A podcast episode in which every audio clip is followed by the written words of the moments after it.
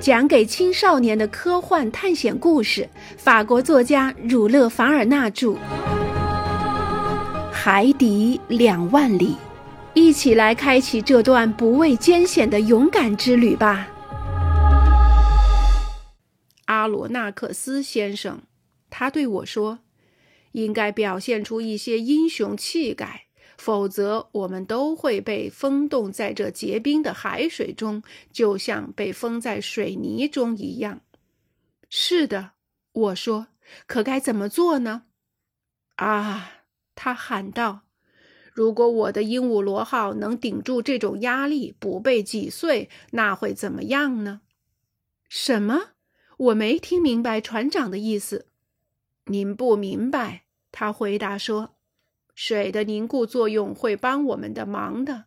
你没发现，由于水的固化，它会把囚禁着我们的冰田崩裂，就像它凝固时会把最硬的石头崩裂一样。难道你没有意识到它是拯救的力量，而不是毁灭的力量？是的，船长，可能吧。但鹦鹉螺号对挤压的承受能力有多强呢？他是不可能承受如此惊人的压力的，他会被压成一张铁皮的。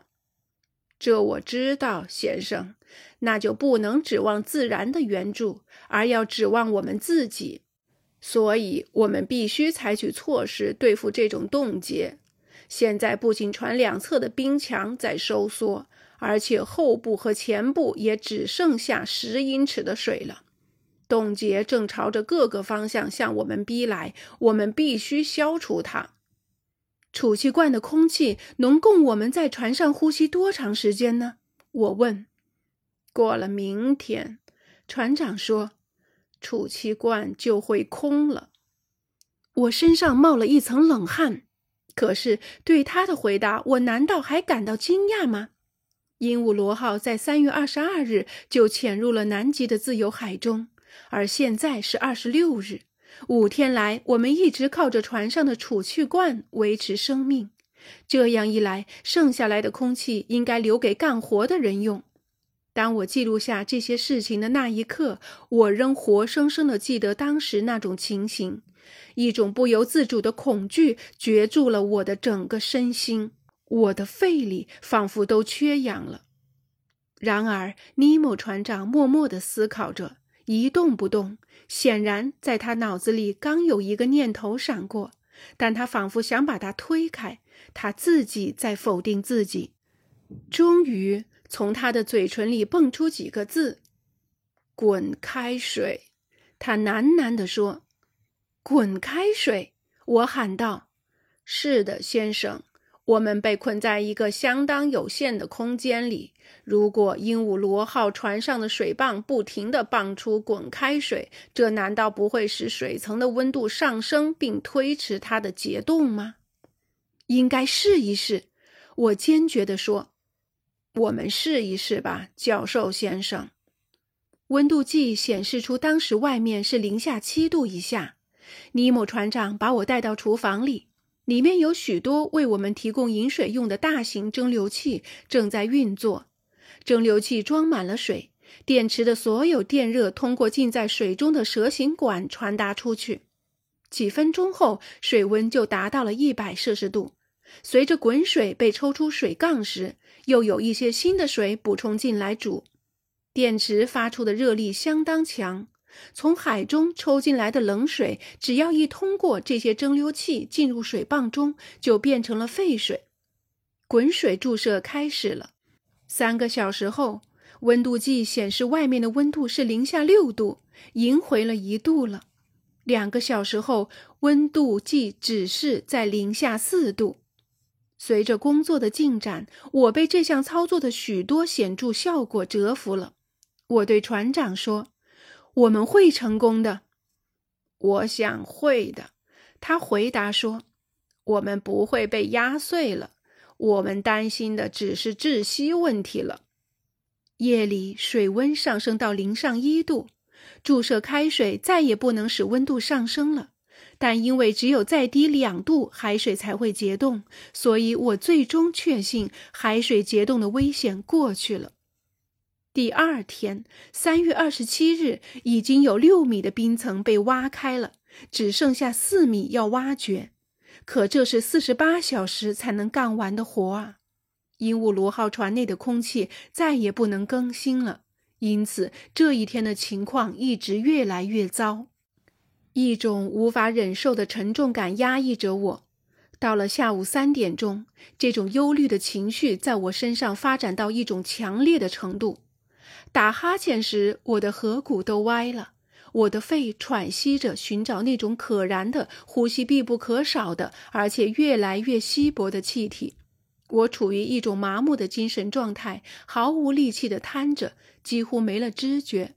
老实的公赛伊也出现了同样的症状，忍受着同样的痛苦，但他一刻也没有离开过我，而是握着我的手，鼓励着我。我还听到他喃喃地说：“啊，如果我可以不呼吸，啊，留点空气给先生呼吸就好了。”听他这么说，我禁不住热泪盈眶。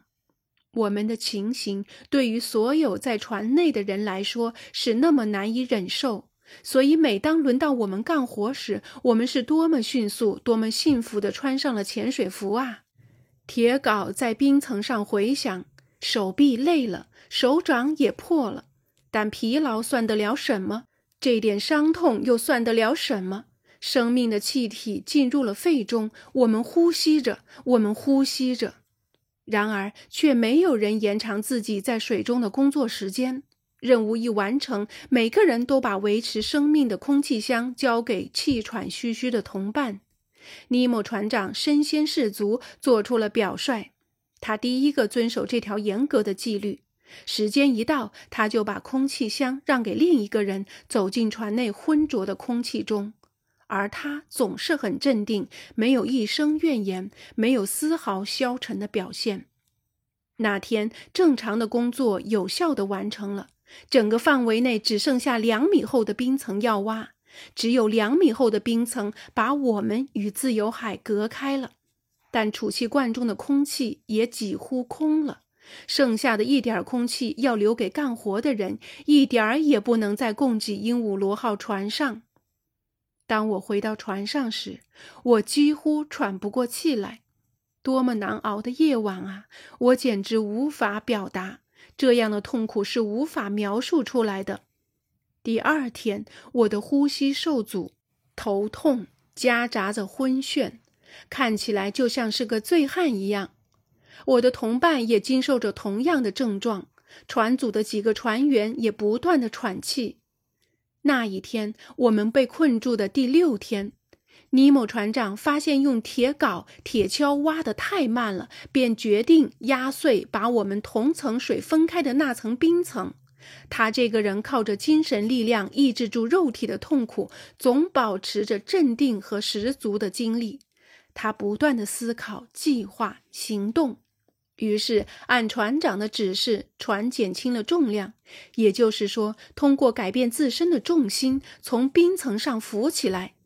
当船浮起来时，我们就准备把船拖到根据它的浮标线画出的大坑上，让它的储水器充满水，然后再把船往下一沉，填进坑里。这时，所有的船组人员都回到了船上。两道与外面相通的门都被关上，鹦鹉螺号于是停在了一米厚、被探测器钻了上千个洞眼的冰层上。储水池的闸门完全打开，一百立方米海水涌了进来。鹦鹉螺号的重量一下子增加了十万公斤。我们充满希望地等待着，聆听着，忘记了自己的痛苦。我们把获救的宝压在这最后一招上，尽管我的脑袋在嗡嗡作响，但过了一会儿，我就听到了鹦鹉螺号船体下传来的一阵颤动声。撞击开始了，随着一声奇特的、像纸被撕破一样的声音的撞击声，冰层被撞开了，鹦鹉螺号往下沉。我们穿过去了。公赛伊附在我的耳边小声说：“我不能回答他的话。”我紧紧地抓着他的手，不由自主地抽搐起来。突然，由于下人的过度负重，鹦鹉螺号像一发炮弹一样陷进水中，仿佛在真空中一样往下掉。于是，所有的电力又输送回水缸上，水缸立即开始把储水池里的水排出来。几分钟后，船的下滑停止了。而且几乎同时，压力表显示出船在上升，机轮全速的转动，从船壳到铁钉，每一个都在颤抖。船载着我们向北疾驰，但从大浮冰到自由的海水中还有多少航程呢？还要一天吗？那我在到达之前早就死掉了。我半躺在图书室的沙发上，喘不过气来。我的脸色发紫，嘴唇变蓝，我的机体丧失了一切功能，我再也看不见、听不见，时间的概念已经在我的意念中消失了，我的肌肉也不能收缩了。我不知道这样过去了几个小时，但我意识到我已经垂危之际，我知道我快要死了。突然，几丝空气渗进了我的肺部。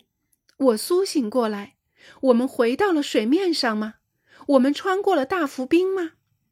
不是尼德和公赛伊，我的两个忠诚的朋友，他们牺牲了自己来救我。空气箱底还剩下几丝空气，但他们没有把它呼吸掉，而是留下来给我。而且当他们喘不过气来的时候，他们却一点儿一点儿地给我输入了生命之源。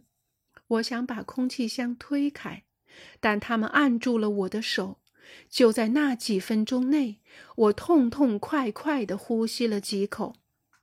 我的眼光移到了时钟上，是早上十一点，应该是三月二十八日。鹦鹉螺号正以每小时四十海里的速度发疯般地疾驰着，在海水中挣扎着。尼莫船长在哪儿呢？他死了吗？他的同伴与他一起死了吗？这时，压力表指示我们离水面仅有二十英尺，可是有一片薄薄的冰层把我们和水面隔开。